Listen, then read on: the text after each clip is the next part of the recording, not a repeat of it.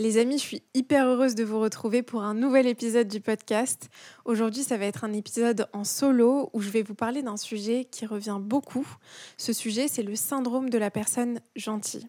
On va voir ça ensemble, mais avant de commencer, je voulais vous demander une petite faveur. Si vous écoutez ce podcast sur Apple Podcast ou sur Spotify, si vous pouviez prendre quelques secondes de votre temps pour mettre un avis, une note, ça aide énormément le podcast à gagner en visibilité et moi, ça m'aide à savoir que le contenu que je vous propose, il vous aide, il vous apporte de la valeur au quotidien. Je vous remercie vraiment beaucoup et je vous souhaite une très belle écoute. Alors qu'est-ce que c'est que le syndrome de la personne gentille? Le syndrome de la personne gentille, c'est une réponse traumatique. C'est un besoin compulsif de plaire aux autres au détriment de soi-même.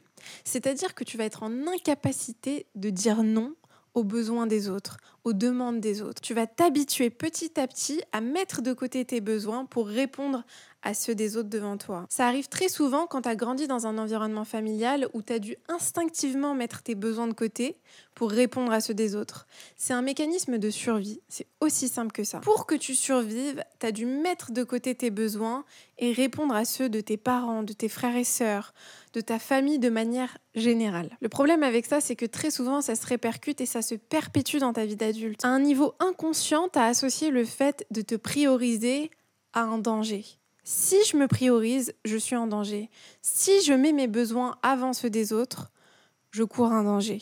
Et donc, tu vas voir que dans tes relations, que ce soit en amitié, au travail, dans tes relations amoureuses, avec ta famille, tu vas avoir énormément de mal à dire non.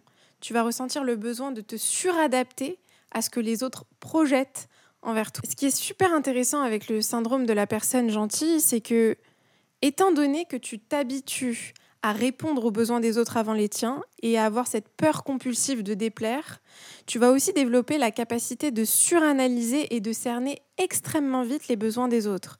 Et donc tu vas être dans une suradaptabilité, tu vas t'adapter de manière excessive à ce que tu vois que les autres ont besoin. Donc tu vas avoir une capacité d'analyse et de perception énorme que la plupart des gens n'ont pas parce que tu as dû survivre en analysant et en cernant les besoins des autres et en y répondant avant les tiens.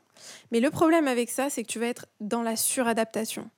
Tu vas rarement être vraiment toi-même. Tu vas rarement dire quand quelque chose te déplaît. Tu vas rarement dire non quand tu as envie de dire non.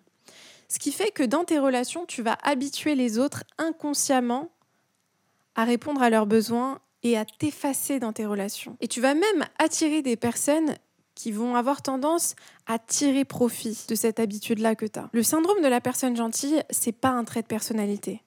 Ça ne fait pas partie de ta personnalité d'être comme ça. Il n'y a aucune personnalité au monde qui efface ses besoins et qui répond excessivement aux besoins des autres, qui priorise les autres et qui se sacrifie en permanence naturellement c'est une réponse traumatique, c'est un mécanisme de survie. C'est d'ailleurs pour ça qu'on dit souvent que être trop gentil, c'est être faux, parce que être trop gentil, ça démontre une peur.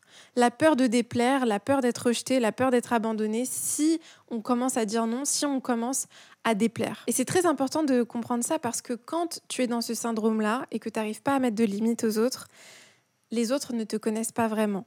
Ils connaissent une fausse version de toi, la version de toi qui est en mode survie. Quand tu apprends à dire non et à mettre des limites, tu commences à révéler aux autres qui tu es vraiment, la vraie version de toi, c'est-à-dire la version de toi qui dit oui et qui dit non aussi. La version de toi qui ouvre ses portes mais qui les ferme aussi. C'est très important de comprendre qu'on ne peut pas être que gentil. On ne peut pas être que bon envers les autres. On doit également être bon envers soi-même. Et quand on est bon envers nous-mêmes, parfois ça demande de dire non autres. C'est pas contre eux, c'est pas pour les rejeter, c'est pas pour leur faire du mal, c'est pour nous tout simplement. Quand tu comprends ça et que tu réalises que le fait de dire oui excessivement et compulsivement, c'est simplement un mécanisme de survie que tu as adopté parce que tu as dû effacer tes besoins quand tu étais plus jeune dans ton environnement familial, tu as dû répondre aux besoins des autres avant les tiens, tu peux commencer à apprendre à mettre tes limites et à t'imposer et à t'affirmer auprès des autres. Si le fait de dire non amène les autres à te rejeter, à t'abandonner, à t'humilier, c'est un excellent indicateur. Ça indique tout simplement que ces personnes-là ne t'aimaient pas pour ce que t'es, mais t'aimaient pour ce que tu faisais pour eux. Ces personnes-là t'aimaient pour ton besoin compulsif de leur plaire, ton besoin compulsif de répondre à leurs besoins. Et ils en tiraient avantage parce que oui, il y a des personnes qui tirent avantage de ça. Il y a des personnes qui seront capables de cerner ça chez toi.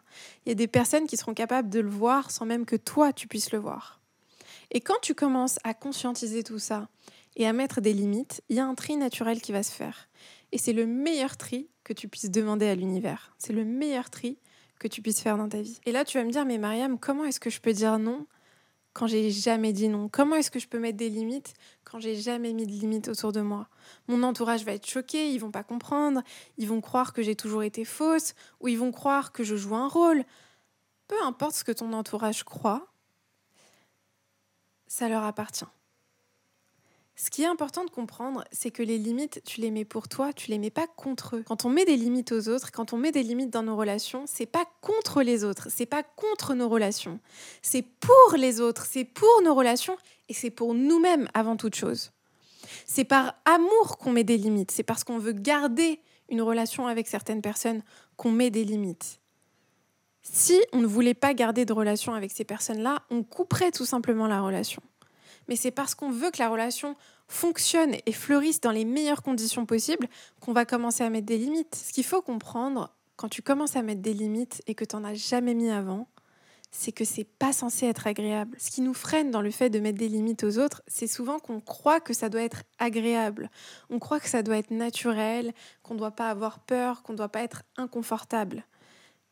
Mais en réalité, tu dois être inconfortable. C'est inconfortable de mettre des limites quand on n'a jamais mis. C'est inconfortable de dire non quand tu n'as jamais dit non. C'est inconfortable de ressentir l'inconfort de l'autre. C'est inconfortable de ressentir la gêne et la tristesse ou la frustration de l'autre. Ça l'est et c'est tout à fait normal. Mais c'est quelque chose que tu fais pour toi. Donc si je devais te donner un conseil, ce serait efforce-toi de mettre progressivement des limites sans t'attendre à ce que ce soit agréable, sans t'attendre à ce que ce soit confortable. Mets-les progressivement. Vas-y étape par étape. Ce qui va tout changer pour toi, et personnellement ce qui a tout changé pour moi dans ma manière de mettre des limites, c'est de réaliser que tu peux mettre des limites sans être méchant en fait. Tu peux mettre des limites sans être dur.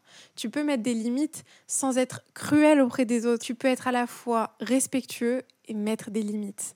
C'est tout à fait possible, ces deux vérités peuvent coexister. Et c'est d'ailleurs la meilleure manière de mettre des limites. Parce que n'oublie pas une chose, si tu veux réellement devenir toi-même, il va falloir que tu sois prêt à déplaire.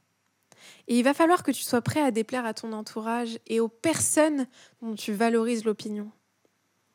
Parce que si tu arrives à avoir le courage de leur déplaire et d'arrêter de t'adapter à ce que tu penses que eux veulent que tu sois, qu'est-ce que tu pourras pas faire dans ta vie? Si tu arrives à avoir le courage de déplaire aux personnes dont tu valorises l'opinion, pourquoi est-ce que tu n'aurais pas le courage de déplaire à n'importe qui? Et à être totalement toi-même sans avoir besoin de t'adapter à ce que tu penses que les autres veulent que tu sois? Est-ce qu'il y a une plus grande liberté que ça?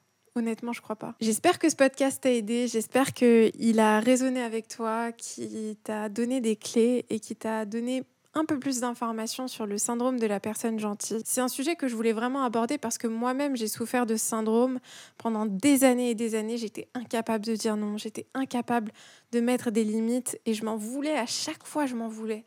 Je me disais mais Putain, c'est pas possible. Pourquoi t'arrives pas à dire non? Pourquoi t'arrives pas à exprimer ce que toi tu veux, ce dont toi tu as besoin? Et puis d'un coup, je me suis rendu compte que c'est un mécanisme de survie, c'est un mécanisme de suradaptation et c'est souvent quelque chose qui va avec l'hypervigilance.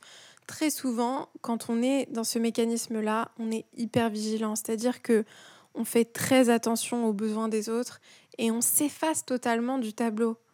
Et quand on commence à prendre conscience de ça, on réalise, on voit déjà nos relations passer sous un autre angle, parce qu'on commence à voir qu'on a attiré à nous des personnes qui étaient extrêmement intéressées et qui n'étaient pas forcément sincères dans leur approche. Et on peut petit à petit s'éloigner des personnes qui ne correspondent pas à ce qu'on mérite et ce qu'on veut. Et on peut commencer à s'entraîner à mettre des limites, même quand c'est désagréable. Et on peut le faire avec énormément d'amour pour les autres. Tu peux mettre des limites aux autres avec énormément d'amour. Tu n'es pas obligé d'être méchant quand tu mets des limites et quand tu dis non. Tu peux être respectueux, tu peux aimer quelqu'un et mettre des limites dans la relation. Et c'est d'ailleurs pour ça que tu mets des limites. C'est parce que tu aimes la personne, parce que tu veux avoir une relation avec elle qui soit épanouissante et qui soit saine.